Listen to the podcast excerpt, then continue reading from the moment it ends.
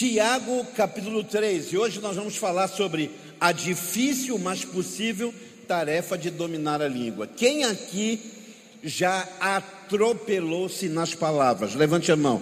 Quem aqui já disse alguma coisa que se arrependeu depois? Todos nós já passamos pelo conflito da nossa língua, não é? A Joyce Meyer tem um livro clássico, né? um livro, um best-seller chamado Eu e a Minha Boca Grande. Meu Deus do céu, como nós temos problemas com a nossa língua. Tiago, capítulo 3, versículos 1 ao versículo 10. Tiago, capítulo 3, versículo 1 ao 10. Diz assim a palavra de Deus: Meus irmãos, não sejam muitos de vocês mestres, pois vocês sabem que nós, os que ensinamos, seremos julgados com maior rigor ou com mais duro juízo. Todos tropeçamos em muitas coisas, e se alguém não tropeça em palavra, o tal é perfeito e poderoso também para refrear todo o corpo. Ora, nós pomos freios na boca do cavalo para que nos obedeçam e conseguimos dirigir todo o seu corpo. Vede também as naus que, sendo tão grandes e levadas de impetuosos ventos, se viram como um bem pequeno leme para onde quer a vontade daquele que os governa. Assim também a língua é um pequeno membro e gloria-se de grandes coisas. Vede quão grande bosque um pequeno fogo incendeia. A língua também é um fogo. Como mundo de iniquidade, a língua está posta entre os nossos membros e contamina todo o corpo e inflama o curso da natureza e é inflamada pelo inferno. Porque toda a natureza, tanto de bestas feras como de aves, tanto de répteis como de animais do mar, ah, se amansa e foi domada pela natureza humana. Mas nenhum homem pode domar a língua. É um mal que não se pode refrear e está cheio de peçonha mortal. Com ela bendizemos a Deus e Pai, e com ela amaldiçoamos os homens, feitos à semelhança de Deus. De uma mesma boca procede bênção e maldição. Meus irmãos, não convém que isso se faça assim. Espírito Santo, ministra as nossas vidas, o nosso coração, abra os olhos da nossa fé, abra os nossos ouvidos espirituais e que nós possamos, Senhor, ser ministrados e entendamos a tua boa, perfeita e agradável vontade. Por Cristo Jesus, diga amém. Tiago inicia esse capítulo como os outros, ah, dizendo, durante inclusive os versículos, usando a expressão meus irmãos. Ele repete essa expressão continuamente ao longo do livro, meus irmãos. Então, ele quer deixar claro duas coisas. Primeiro, ele quer frisar que está falando para uma comunidade cristã, para uma igreja. Amém? Tiago está escrevendo para igreja. Correção é para os de dentro para os de fora é proclamação. E eu tenho dito isso, não tente corrigir os de fora. Correção é para os de dentro. Para os de fora é proclamação. É testemunho.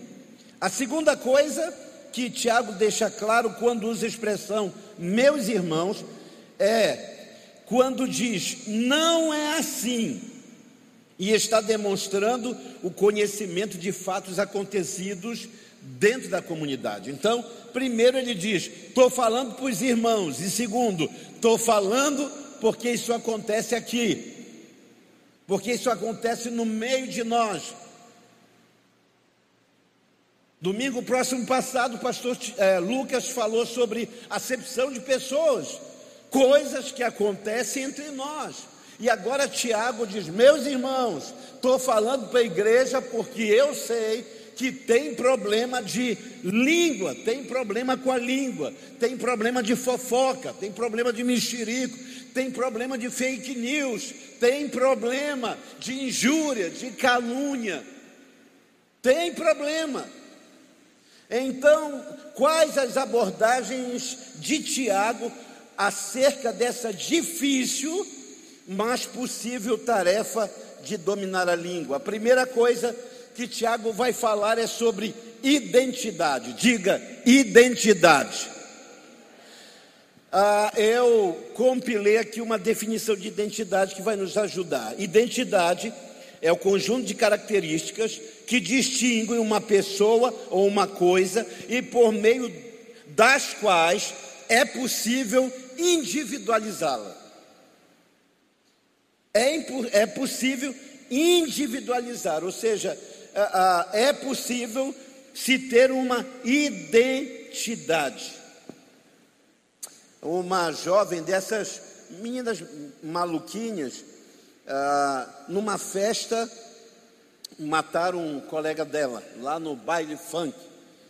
E aí ela foi ao ML para identificar o morto. E o médico chegou e disse assim: Bem, só você que é amiga consegue dizer uma característica que o seu amigo tinha que possa identificar, né? que possa dizer que esse corpo é o corpo dele.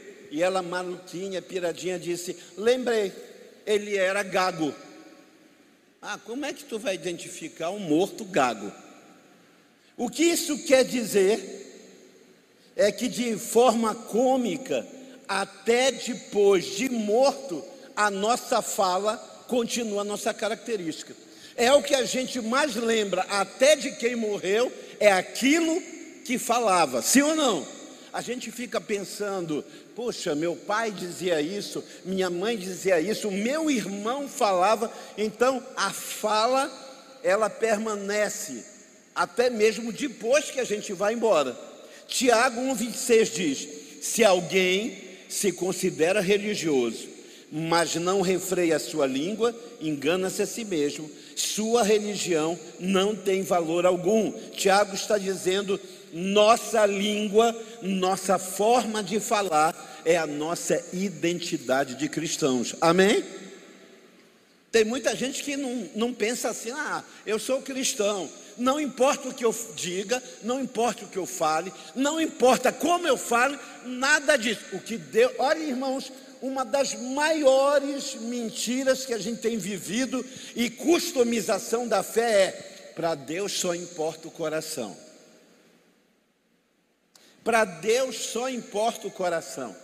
Não, para Deus importa o todo, porque nós não seremos salvos um órgão, nós não seremos salvos um pedaço, nós seremos integralmente salvos. Amém? Corpo, alma e espírito. Quando Pedro nega Jesus, Mateus 26, 73, diz assim: Algum tempo mais tarde, os que estavam ao redor aproximaram-se de Pedro e o acusaram, com toda certeza. Você lembra que Pedro está dizendo: Não, eu não sou, eu não conheço, eu não faço parte.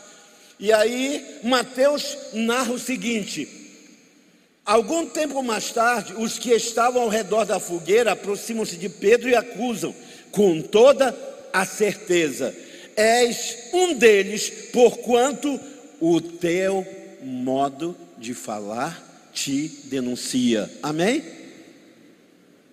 O teu modo de falar te denuncia.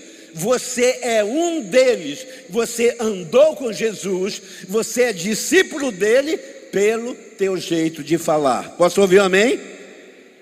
Tiago ressalta que a língua deveria revelar a nossa identidade como cristãos. Nós deveríamos ser conhecidos primeiro por aquilo que falamos. As pessoas deveriam olhar para nós e dizer assim: você esteve com Jesus, você é discípulo de Jesus, pela maneira que você fala. Paulo aos Colossenses, vá anotando aí 4, 6, diz assim: a vossa palavra seja sempre, diga sempre, diga sempre, vossa palavra seja sempre agradável, temperada com sal, para que saibais como convém ao cristão responder a cada um. A nossa palavra deve revelar nossa identidade como cristãos. Tem um jeito cristão de falar? Sim. Agora é importante que a gente note algo que eu já tenho pregado nesse púlpito. 1 Coríntios 2 e 3, Paulo vai falar sobre três tipos de pessoas que estão na congregação.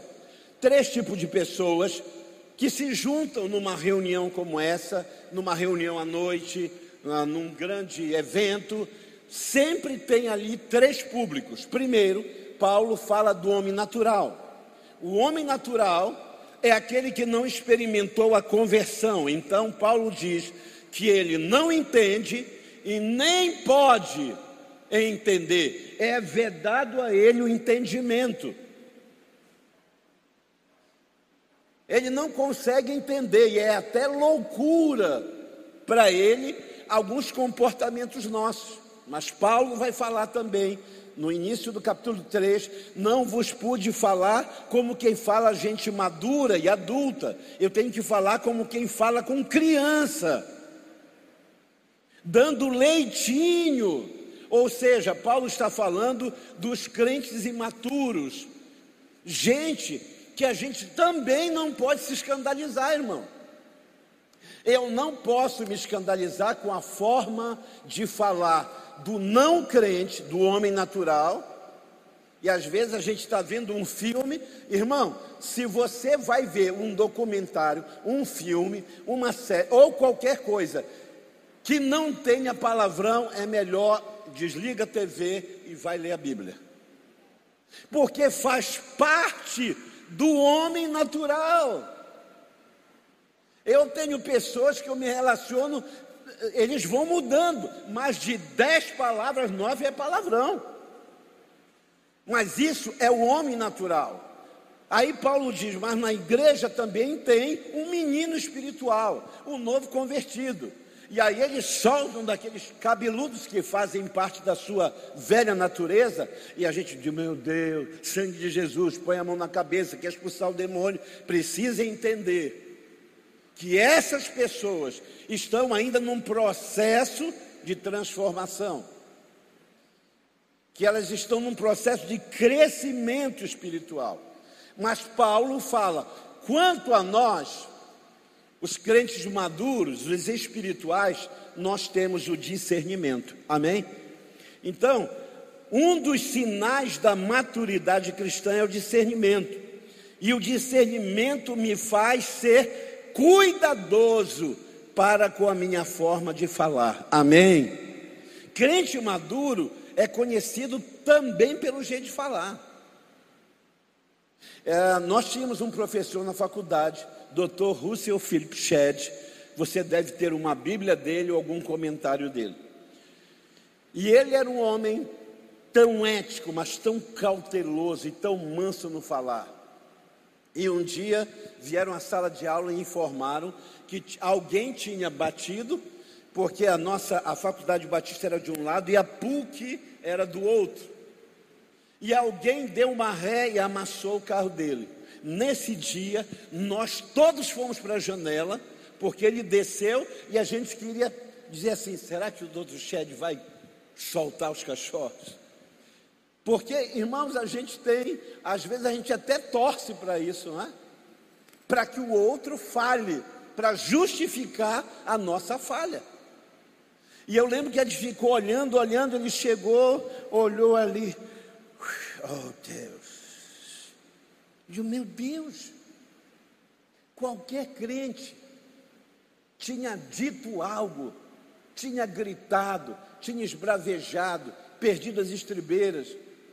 Mas um sinal de maturidade cristã é exatamente o cuidado para com a minha maneira de falar. Amém? Quanto mais vivido, quanto mais experimentado, quanto mais eu estudo a palavra, mais discernimento eu tenho acerca das minhas atitudes. Então, não pode se esperar que um crente maduro saia xingando. Eu lembro que uma professora uma vez chegou da nossa classe de crianças e falou assim: Pastor, eu estou escandalizado porque o, o menininho tal soltou um palavrão dentro da classe com outro amigo. Então eu fui falar com ele: não fale isso. Se os seus pais souberem, e a, criança disse: Mas o meu pai é que chama. E o pai era um presbítero. Então não se pode admitir que alguém maduro, vivido na palavra, tenha o mesmo comportamento. Tiago quer dizer a igreja que o está exortando, porque eles são de dentro, os de fora não podem entender exortação. Como é que você vai dizer no mundo lá fora, gente? Não saia da sua boca a palavra torpe. Eles vão rir da sua cara vai sair um monte de caveirinha, de xizinho, cruzinha, espadinha, e você vai se escandalizar. Eles não conseguem entender. Então, ah, como não dá para conceber uma sociedade sem palavrão, sem xingamento, sem baixaria, não é? Hoje no Brasil, do gari ao presidente, todo mundo xinga. Não, e não é um presidente.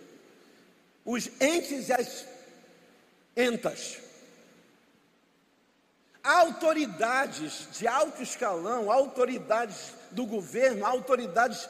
Você vai ver clérigos. Um dia eu estava num banco e chegou um pastor conhecido. E ele começou a falar comigo, me puxou para o canto para contar uma treta. E de repente começou a sair cada palavrão que eu, com 37 anos de pastorado, me escandalizei. Então, queridos, Tiago diz: Mas vocês não pode ser assim. Amém? Eles podem. Lá fora podem.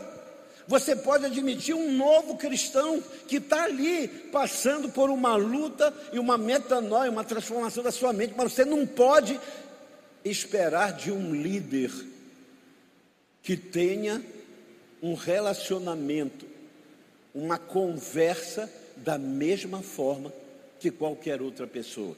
Estão entendendo? Digam amém. Mas vocês não.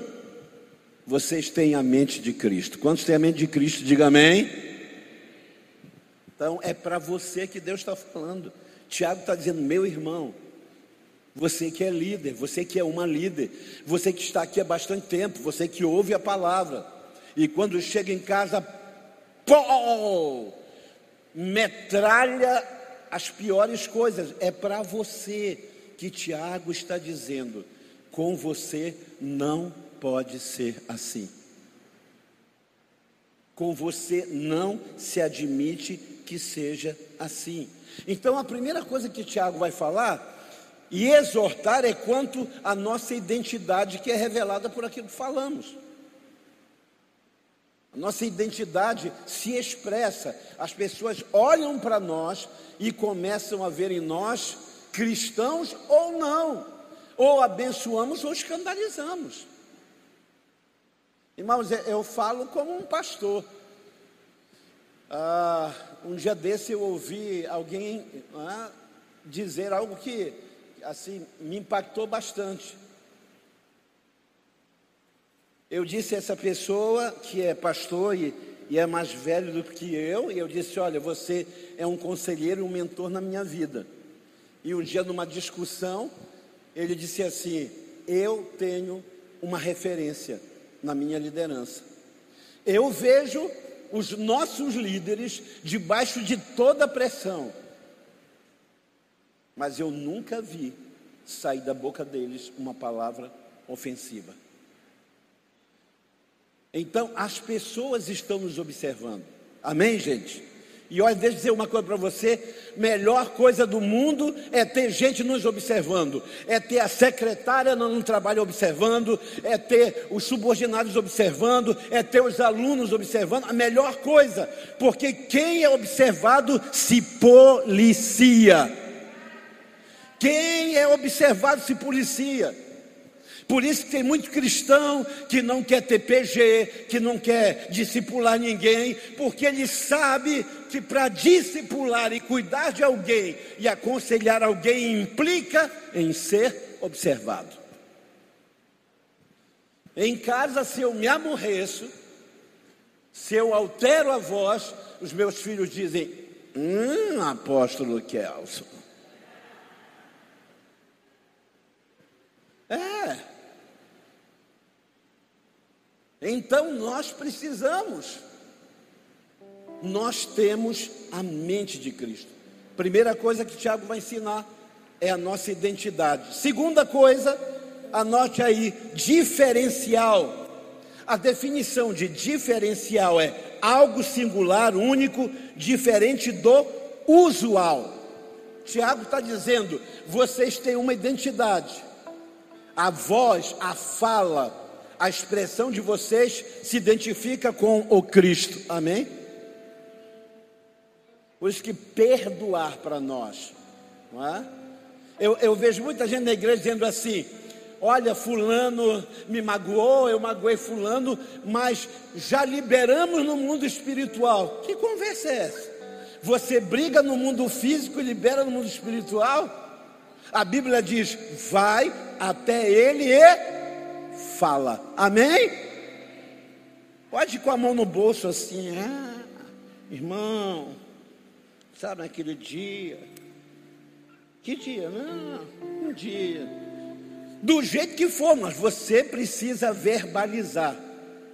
Porque no mundo espiritual, a legalidade é dada por atitudes e por verbalização, por palavra. Deixa eu abrir um parênteses aqui sobre perdão. Tem gente que diz assim: eu, eu só vou perdoar quando eu sentir. Não vai sentir nunca, meu irmão. Perdoar não é um sentimento, perdoar é uma decisão. Amém? Perdoar é um mandamento. A resposta para um mandamento não é sentimento, anote isso.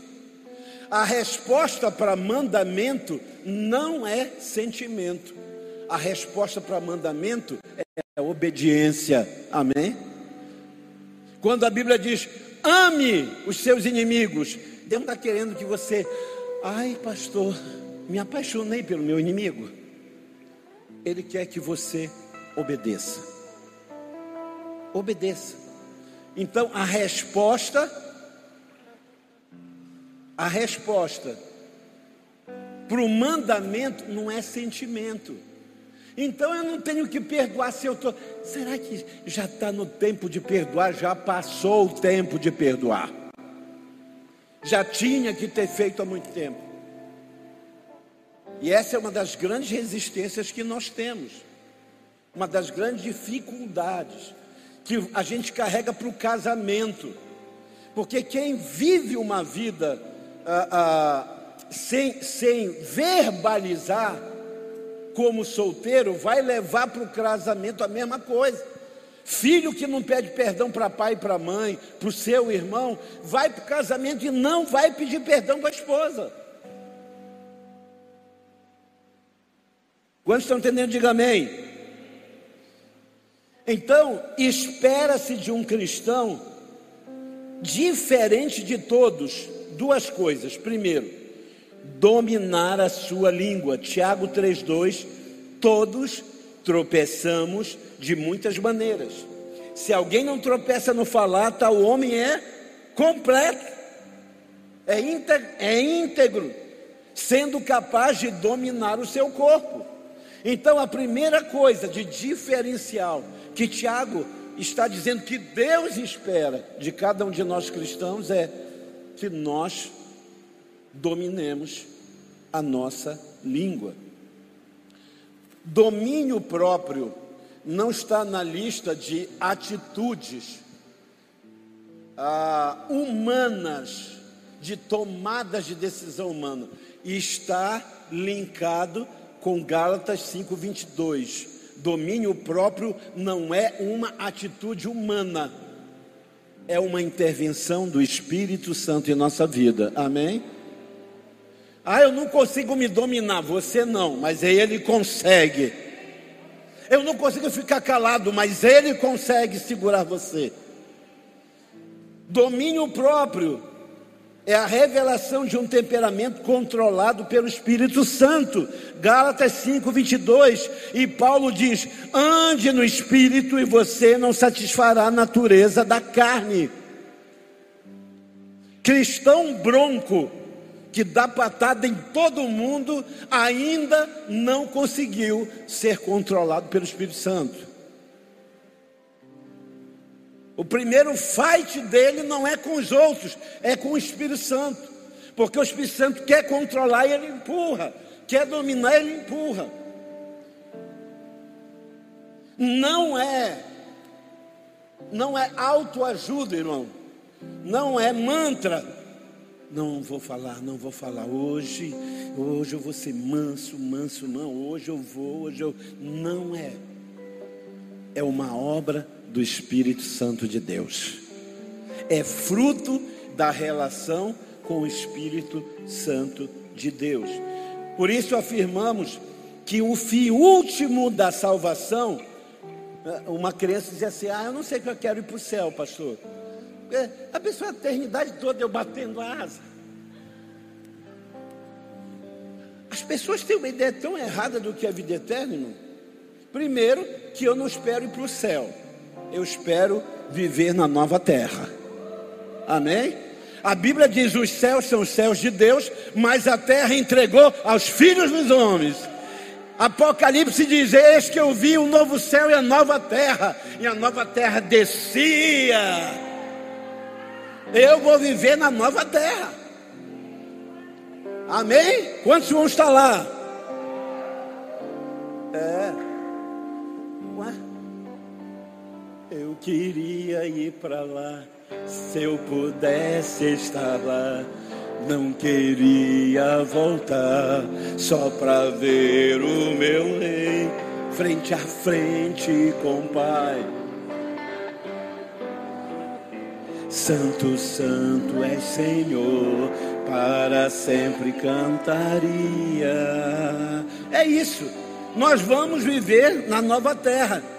Então, o fim último não é ir para o céu, é parecer com o caráter de Jesus. É por isso que tem muito crente que diz que vai para o céu, mas vive encapetado aqui na terra. Porque o alvo dele é ir para o céu. O alvo, na palavra, é parecer com Jesus Cristo. Efésios capítulo 4 diz: Até que todos, diga todos, do que está lá atrás até quem está no altar, até que todos cheguemos à unidade da fé, ao pleno conhecimento do Filho de Deus e à estatura da medida completa de Cristo. Quem parece com Deus não maldiz, não xinga, não calunia. Quem parece com Jesus não amaldiçoa. Agora, qualquer um, irmãos, se você entrar numa penitenciária, numa ala de alta periculosidade, você vai ver gente que crê em Deus.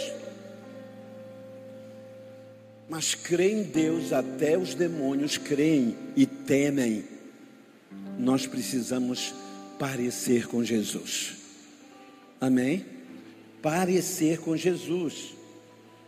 1 Coríntios 13, 11 diz assim: quando eu era menino, eu falava como menino, eu pensava como menino, raciocinava como menino.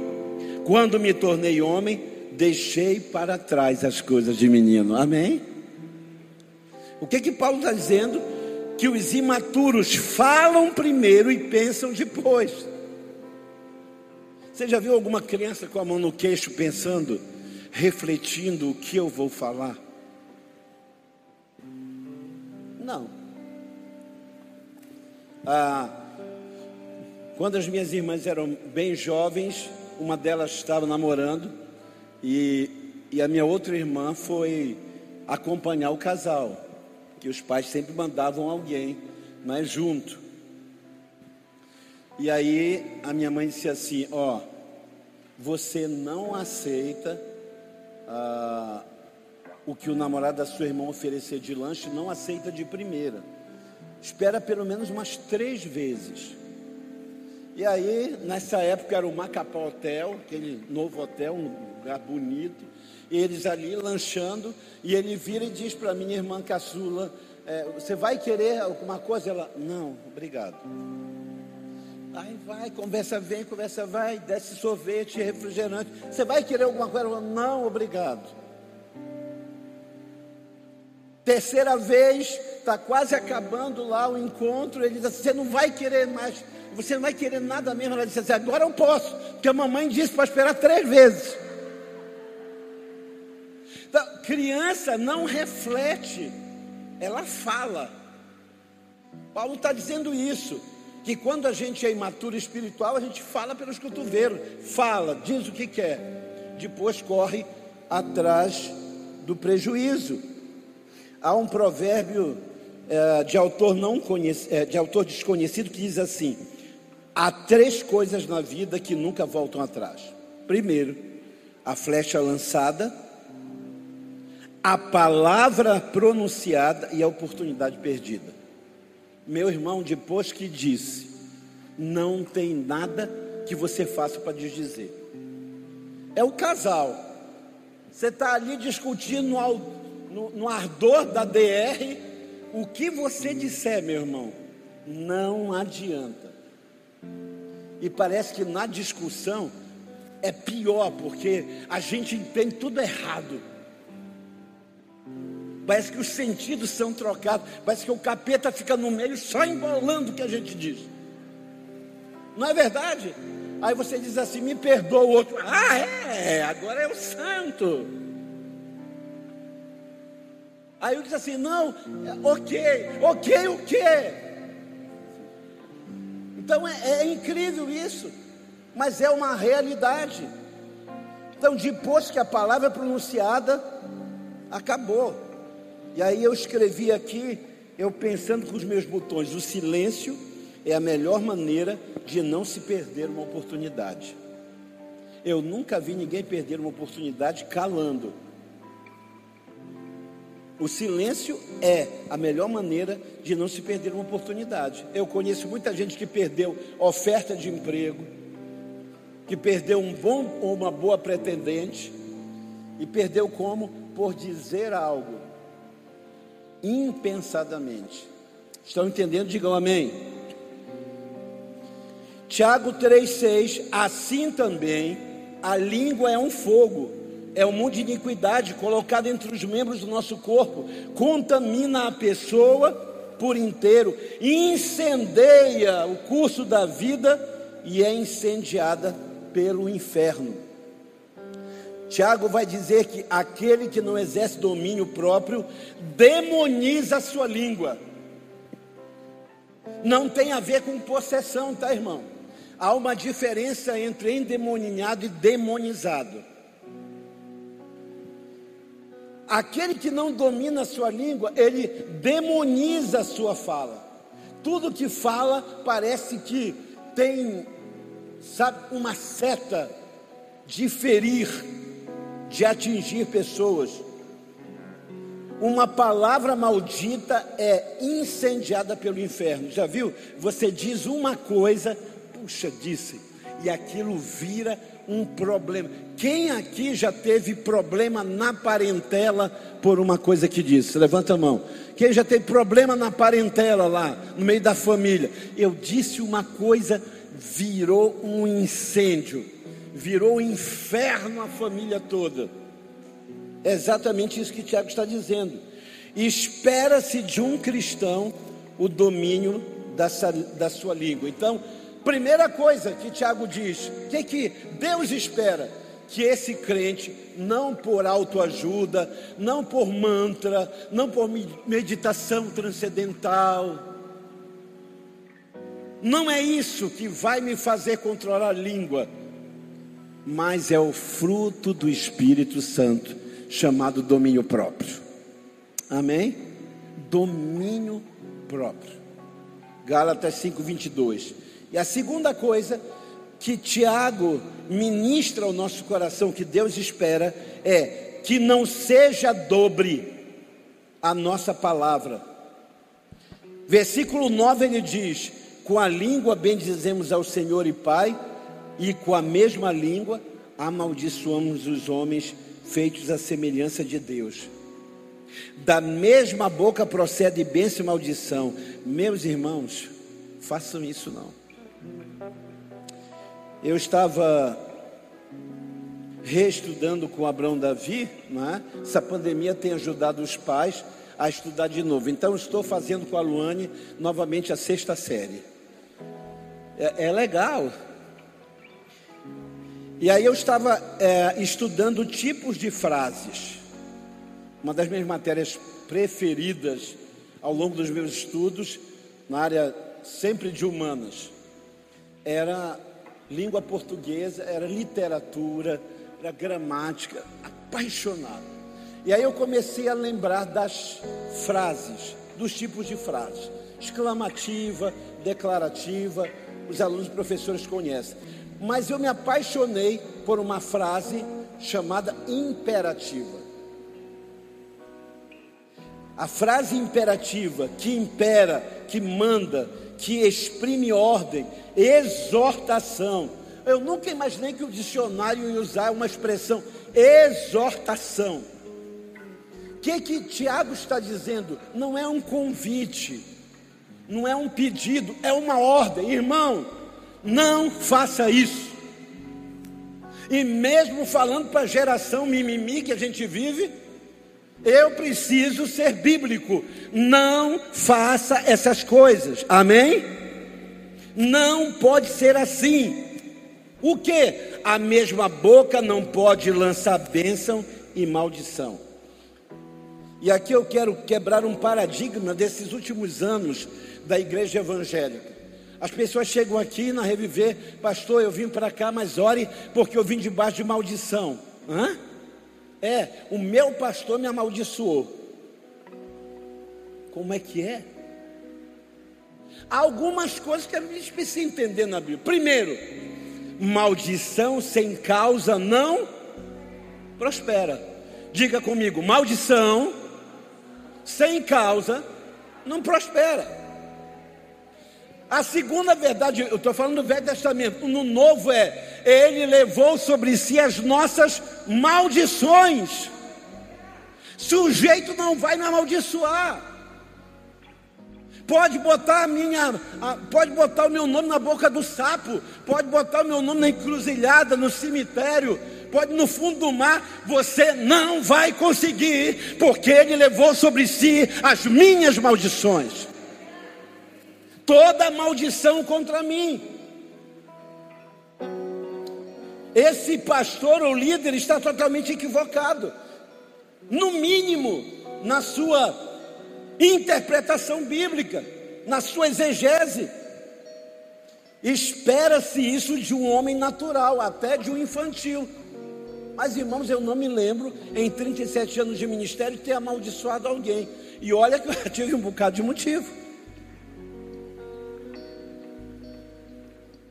Não existe. Primeiro, o pastor me amaldiçoou porque eu pedi para sair daquela igreja. Então, primeiro, maldição sem causa não prospera. Aí eu chego no Novo Testamento, na Nova Aliança, ele levou sobre si as minhas maldições. Ora, irmãos, Jesus me transportou do império das trevas para o reino do Filho, seu amor, da morte para a eternidade. Você acha que é o pastor que vai te mandar para o inferno? Você acha que o seu líder de célula vai te mandar para o inferno? Vai mudar o curso da sua história quando aquele que te salvou te transplantou. Sabe o que é isso? No grego é ele me arrancou, ele me tirou a força na marra do império das trevas e me trouxe para o reino do filho. Então não é o pastor, não é o padre, não é o líder de pequeno grupo, líder de célula que vai amaldiçoar você. Amém? Um, aí você vai entender porque que Tiago começa no versículo 1, Gustavo dizendo: Meus irmãos, não queiram ser mestres, porque mestre vai ser mais cobrado. O mestre em Israel não é o que ensina apenas, é o que vive aquilo que ensina. Por isso que o ensino era peripatético, era andando andante, porque os discípulos não queriam ver apenas o que ele dizia, os discípulos queriam ver o seu testemunho. Amém? Então, se um pastor disser eu te amaldiçoo, você diga com muito amor e respeito, pastor. O senhor não está de acordo, o senhor não tem autoridade para ser um mestre porque o Senhor está contradizendo a palavra de Deus. Diga. Tiago diz que mestres serão julgados com maior rigor. Os mestres precisam ser exortados com maior rigor que qualquer novel, que qualquer novo convertido.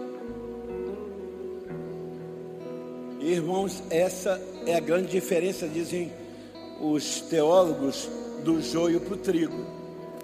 É que quando o vento bate no joio, ele empesa.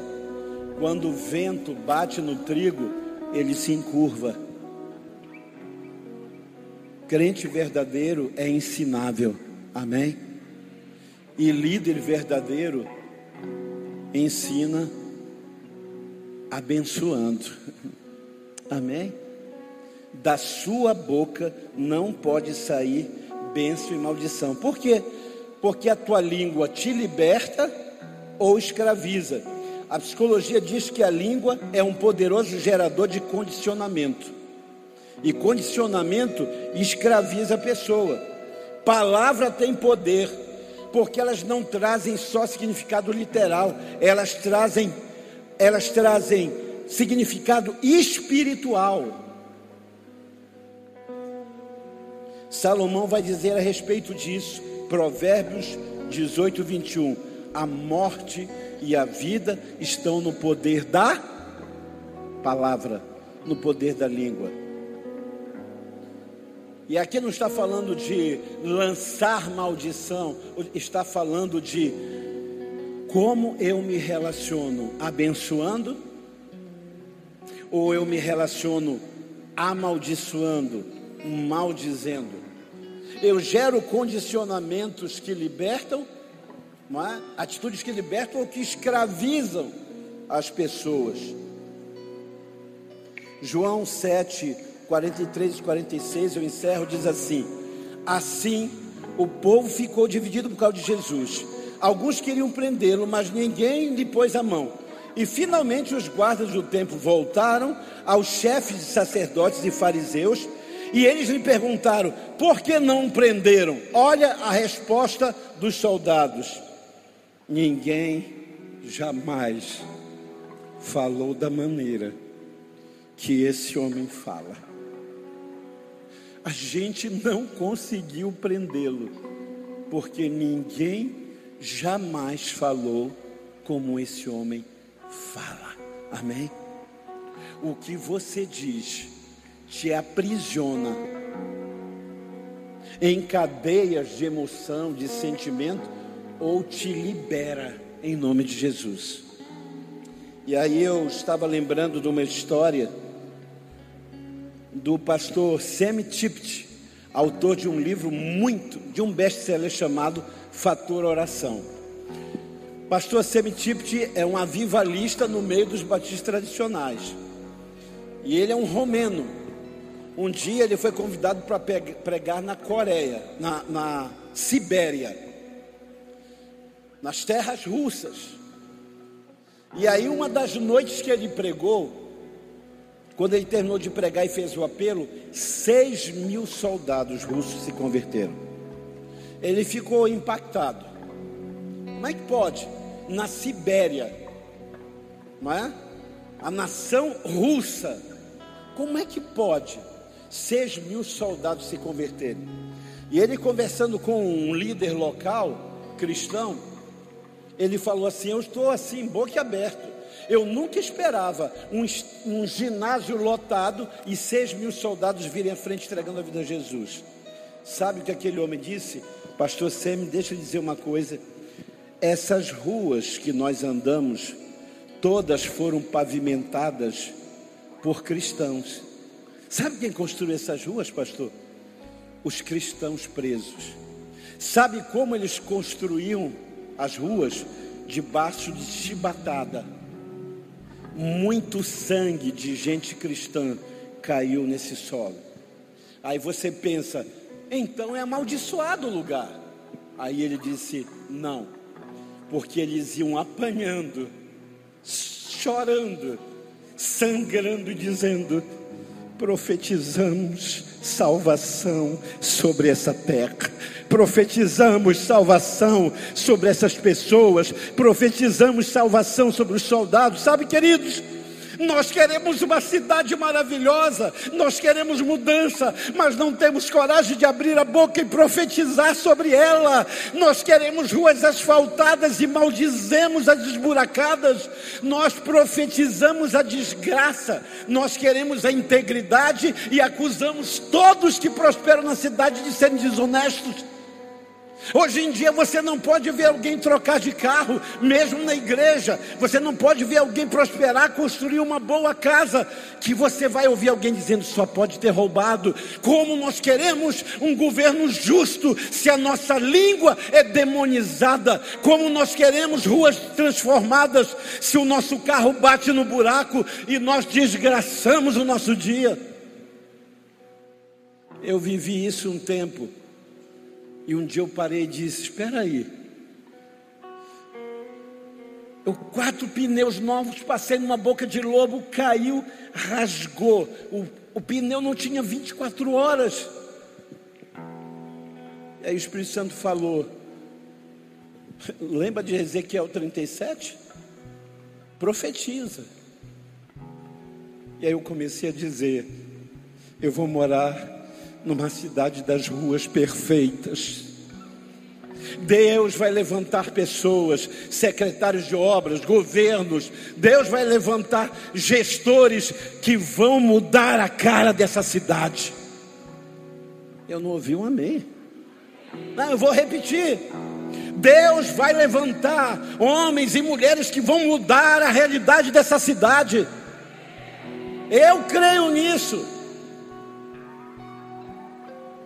Mas isso não vai acontecer enquanto a nossa língua não for dominada.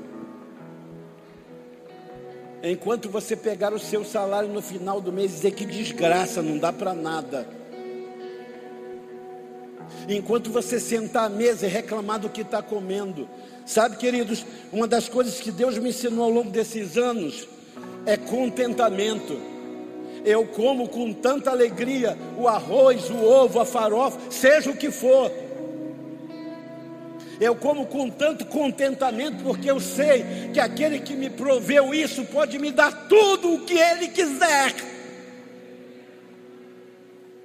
Então, vença em nome de Jesus Permita que o Espírito Santo comece a mudar seu jeito de falar. Talvez seu casamento esteja descendo a ladeira, porque a sua maneira de falar, de cobrar, de acusar, está sendo instrumento do inferno. Ai, pastor, é verdade. Tem líderes espirituais com línguas demonizadas incendiando o inferno na vida dos seus liderados, na vida das pessoas. Essa manhã, diga para Deus: Deus, obrigado pelo meu irmão Tiago. Primeiro, porque ele me chama de irmão, o quer dizer que apesar da minha falha, eu sou irmão, eu conheço Jesus. Mas agora eu quero que a voz imperativa do Teu Espírito Santo quebre toda a minha resistência. Amém? Também, irmão, eu não estou falando, sabe, de piegas. Ai, aleluia, irmã. Eu tenho até um pouco de pânico das pessoas que me encontram. Ai, irmãozinho, amadinho, queridinho, pastorzinho. Eu acho que você tem que ser autêntico. Eu tenho tudo, Deus, para responder, mas o que o Senhor diria nessa hora? Quando eu era menino, eu falava com menino, pensava com menino, agia com menino, mas eu cresci. Quantos querem crescer? Levante as duas mãos, digam amém. E eu não estou falando em crescer aqui dentro, irmão. Estou falando de crescer no seu trabalho, crescer no seu casamento, crescer no teu círculo de amizade, crescer e deixar para trás essas meninices. Sabe uma das coisas que eu faço no Facebook? Ah, nas redes sociais, a pessoa vai lá e me cutuca, aí eu escrevo um texto, irmãos, mas eu detono quando eu termino de ler, eu deleto. Eu apago. Falo, lavei a alma. É, é um exercício. Quero convidar você, junto com o Tiago, nosso contemporâneo, nosso irmão mais velho, a gente começar a exercitar isso. E isso vai revolucionar a sua relação com seus pais, com seus filhos, com seus irmãos com o seu patrão, com os seus colaboradores. Isso vai mudar o seu casamento. Isso, isso vai revolucionar. Revolução. É isso que Deus quer fazer. E aí, línguas dominadas, uma cidade que floresce, irmãos. Não existe cidade abençoada com gente que amaldiçoa. Então vamos abençoar essa cidade. Amém? Queria que você levantasse a sua mão onde você está e você começasse, enquanto o pastor Tiago, o ministério está adorando, bem objetivamente, comece a abençoar o que você tem amaldiçoado. Oh Deus, amanhã é segunda. Ai Deus, obrigado porque eu estou empregado. Obrigado pelo patrão chato exigente, pegajoso, como eu tenho me policiado por causa disso. Obrigado a Deus. Muito obrigado, Senhor, pelo trabalho. Obrigado pela minha esposa. Ó oh, Deus, pelo meu marido. Me ajude, ó oh, Espírito Santo. Me ajude. Deus no meu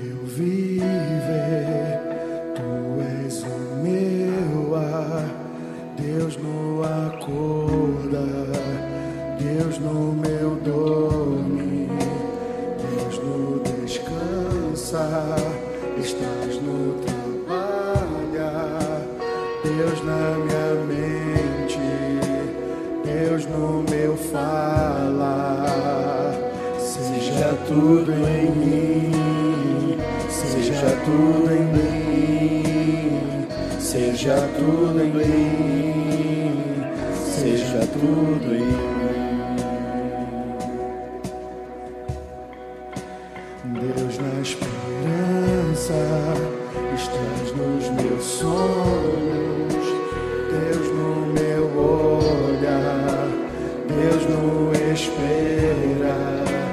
Deus na alegria.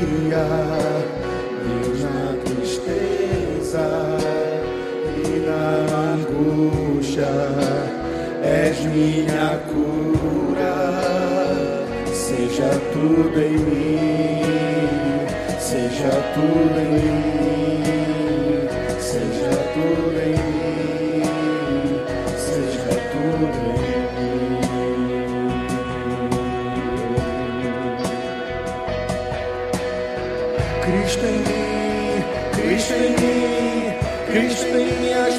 esperança da glória.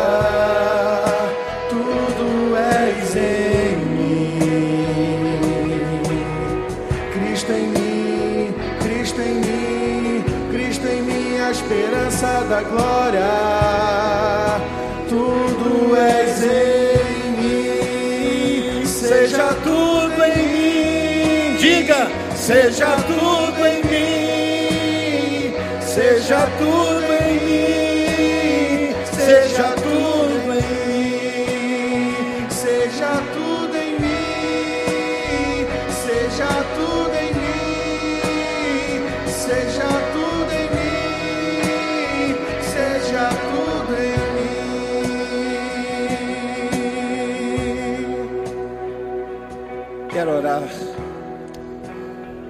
pelos meus irmãos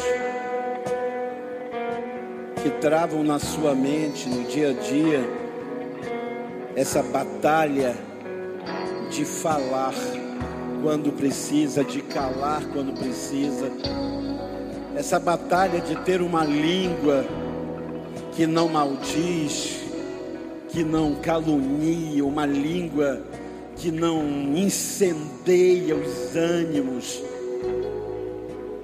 uma língua com uma palavra temperada. A palavra branda desvia o furor, mas a palavra incitada, a palavra violenta, ela gera as desgraças que nós temos visto.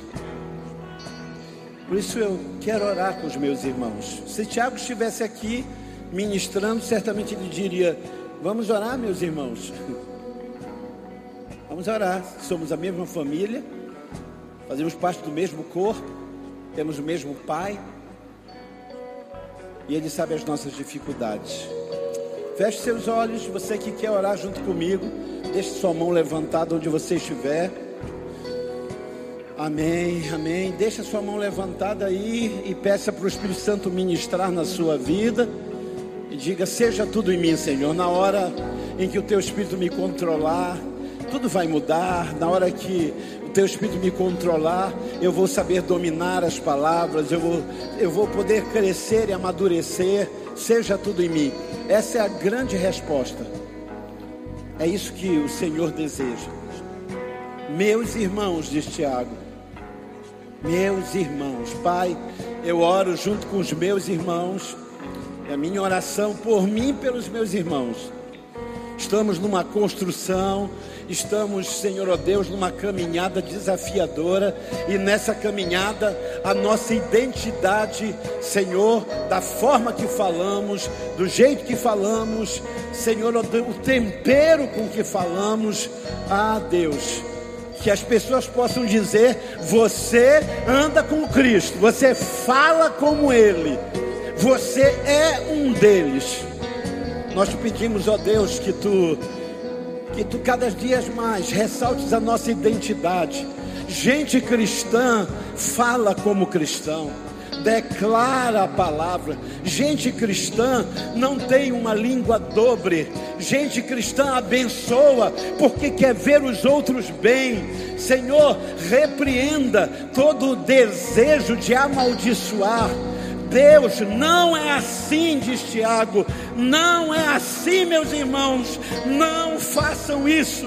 Eu oro pelos que estão em casa, pelos casamentos, pelos relacionamentos com os filhos, pelas relações trabalhistas.